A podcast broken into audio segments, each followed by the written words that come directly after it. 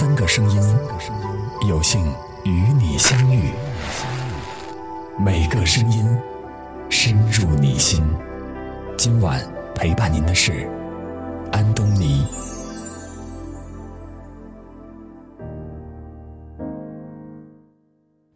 嗨，你好，我是主播安东尼。今天要和您分享的文章是：价值三十万的爱马仕背后，是一亿个生命没了。一起来听。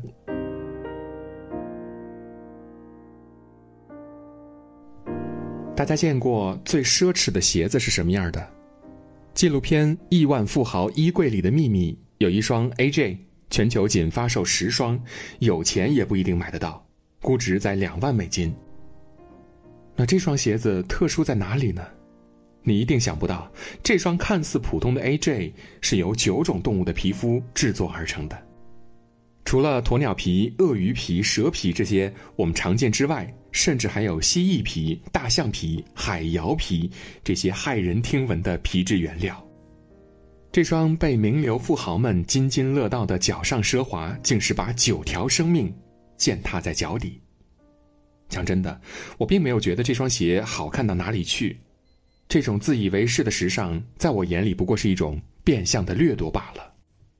那些摆在高级橱窗里的奢侈品，价格不菲，象征着高贵与地位。可揭开制作过程背后的真相，是无数的动物在挣扎着死去。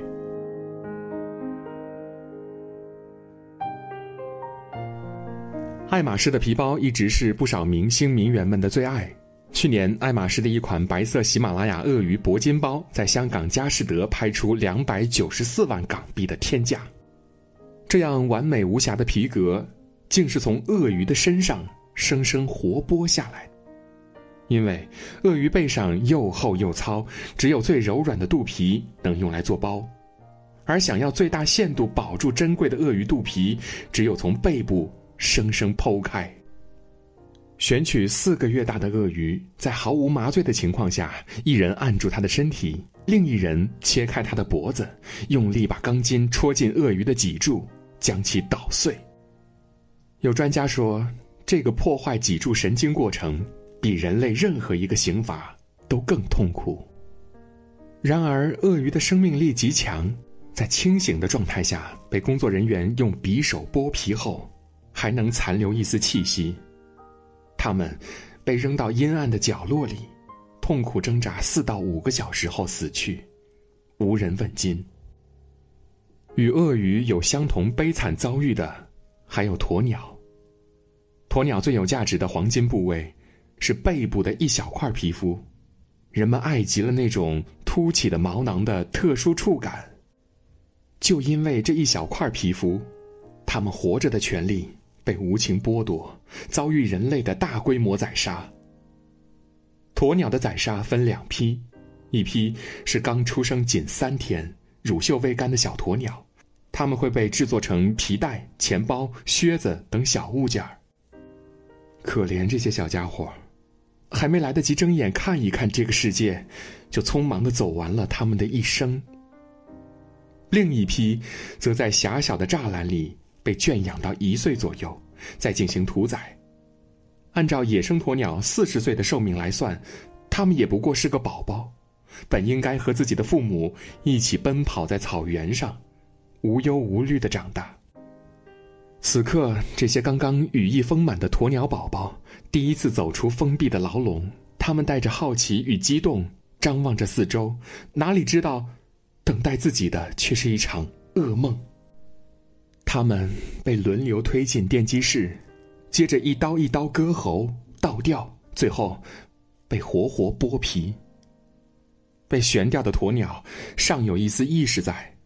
他们只能痛苦的不断挣扎，模糊的看着鲜血从喉咙不断涌出，直至死亡。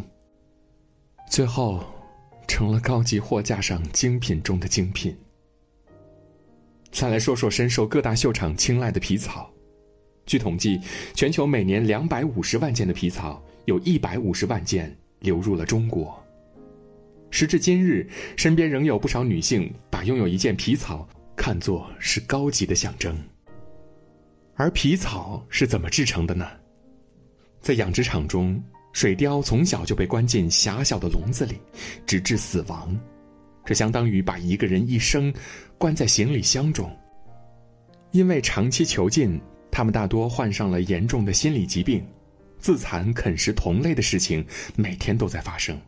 受伤的水貂也不会得到任何医治。为了最大限度保持皮毛的完整，在活剥之前，他们承受着惨绝人寰的酷刑：被折断脖子、铁棒打晕、电击生殖器或者肛门。扔进毒气室，或者抓起尾巴，直接重摔在地上。一旦水貂毫无招架能力，工人就上前剁掉四条腿，从尾部切开口，一把拽下整块貂皮。一件顶级皮草大衣需要七十只水貂的生命，这样一件沾满了无数鲜血和亡魂的大衣，我们称之为时尚。当你穿着皮草温暖如春，而它们。被剥皮后冰冷的死去。你只看到了所谓奢侈品表面的光鲜，却没有看到那些动物们声嘶力竭的哀嚎。每一寸皮革的芳香，都曾沾满了血腥。每一款包包、鞋子的背后，无数条无辜的生命，正在挣扎着死去。你的人生光鲜亮丽，又怎知他们鲜血淋漓的绝望？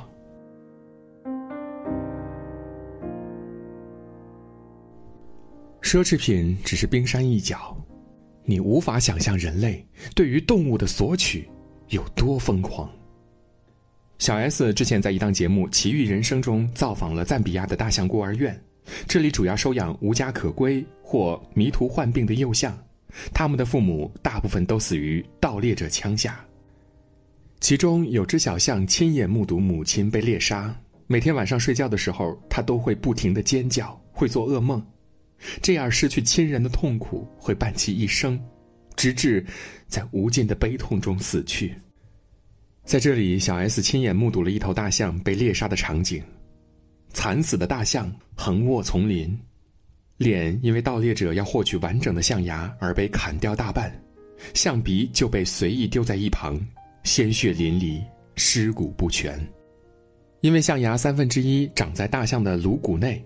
换句话说，一只象牙就是一个鲜活的生命。这样的事情每天都在重复上演着，平均每十五分钟就有一头非洲象倒下。二零一二年，亚洲动物基金的志愿者卧底三年拍下纪录片《月亮熊》，里面关于活熊取胆的画面简直触目惊心。人们把熊从小就囚禁在狭小的笼子里。到了三岁左右，就将一个金属管永久地插入熊的胆囊，另一端露在熊的腹部外面。因为伤口裸露在外，永不痊愈，所以经常感染，得肝癌的几率非常高。每一天，他们都被残忍地抽取胆汁多次，过着生不如死的生活。很多熊受不了抽胆的极端痛苦，精神错乱，有的连自己的肠子都抓出来了。为了防止这些熊自杀，他们被迫穿上铁马甲。几个亲眼经历的志愿者说：“我们曾亲眼见证人间地狱。鲜血不止染红了陆地，更染红了海洋。海豚湾中血淋淋的揭露了日本海豚湾发生过的惨烈一幕。为了谋取暴利，当地渔民把海豚赶到岸边的角落。”来自世界各地的海豚训练师挑选合适的对象，剩下的大批海豚则被残忍的杀害。海豚无处可逃，只能在岸边来回兜圈子，大大的眼睛含满泪水，无声的祈求着人类：“求求你们放过我们吧，我们曾经是最好的朋友啊！”可是残酷的人类早已经杀红了眼。他们用锋利的尖刀划破海豚的皮肤，刺穿他们的身体。海豚们眼睁睁的看着自己的孩子、父母被屠杀，海面上的哀叫声也从有到无。难以想象有多少海豚惨死，流了多少血才能将碧蓝的大海染得鲜红，甚至在大屠杀结束几个小时后，都难以散去。我不知道这些动物。到底做错了什么？他们明明那么善良，那么可爱，却要一次次惨遭人类的毒手，他们明明和人类一样是活生生的一条性命，他们也有自己的家人，会难过，会流泪呀。马上就要生产的虎妈妈被猎人的麻醉枪击倒，虚弱的躺在台子上，眼里满是绝望。她还未曾感受过养育儿女的幸福，未亲眼看到孩子长大，就在咽下最后一口气的时候，他也许还在愧疚：“对不起，孩子，妈妈没能保护好你。如果有来生，希望你永远不要跟人类打交道。”然而，再也没能瞑目。但贪婪的人类哪管这些？他们粗暴地剖开老虎妈妈的肚子，取出已经胎死腹中的小老虎，还笑着讨论：多一只就是赚了。可怜的小老虎连胎毛还没长齐，就被冷酷的人类做成了标本。就连剥了皮的小狐狸，血肉模糊的它们还活着，和一群同样被剥了皮的同伴堆在一起。他的眼睛不断眨动，眼睛里全是不解的泪水。可是，人们又哪会在乎这些呢？他们的眼中只有无尽的利益和欲望。为了满足自己的需求，不择手段的肆意掠夺、杀害，不惜搭上自然界那么多生命，这样的人类，和刽子手又有什么区别？而纵容这一切发生的我们。又何尝不是这场暴力虐杀的帮凶？人类的杀戮几乎按照秒来计算，据不完全统计，每三天就有六点一九亿动物被人类杀害，不包括鱼类和海洋生物，因为死亡数量太多，只能用吨来计算。地球上的生物多样性正在被破坏，越来越多的动物濒临灭绝，或者早已灭绝。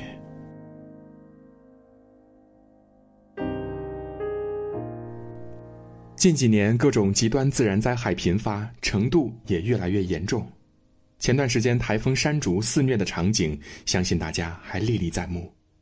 大自然千百年来都遵循一种法则，那就是生态平衡。万物因果终有轮回，当动物一个个灭绝，生态彻底失衡，最后遭殃的还是人类自己。孟加拉首都达卡旁边的小镇被列为全球污染最严重的五个地区之一，这里有着向全球奢侈品输出上好皮革的制作工厂。这些皮革厂每天都要向城市主要河流和供水地排放两万两千立方米的有毒废物，包括可致癌的六价铬。居住在附近贫民窟的居民则受到了空气污染、水污染以及土壤污染的严重影响，同时。人们赖以生存的水资源遭受到前所未有的破坏，生态平衡就此被打碎，剩下的只有垃圾遍地，瘴气漫天弥漫。这只是动物向人类报复的一小步。任何事情都是要付出代价的，可是太多人被眼前的利益蒙蔽了双眼，把这种弱肉强食的索取当成了理所当然。殊不知，当人类挑起与自然的战争，那才叫真正的惨烈。当野生动物接连惨死于人类的猎枪下，当大海里打捞出来的全是被垃圾毒害的生灵，当全球变暖、海平面上升、动物无家可归时，是时候好好反思一下了。生而为人，我们该有基本的人道与悲悯，我们也该明白，站在食物链顶端的责任。不是杀戮，而是保护。放过动物，同时也是放过人类自己。高晓松曾说：“人类是世界上最特殊的物种，但当生存唾手可得时，我们便忘记了自己也只是这万千物种中的一员。任何一条生命都值得被尊重。希望看到这篇文章的你们，能做出哪怕一点儿改变。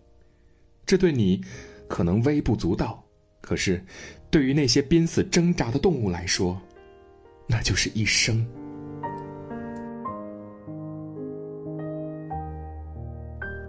好了，今天的文章就到这里结束了。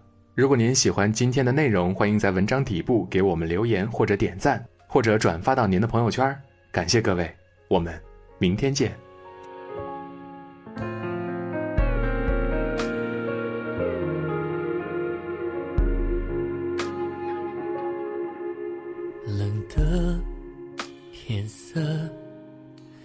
是否多穿一件呢？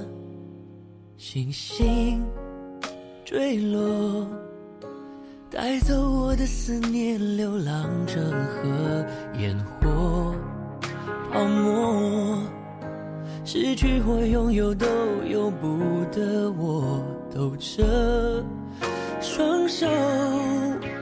拼命握紧那却徒劳无功的。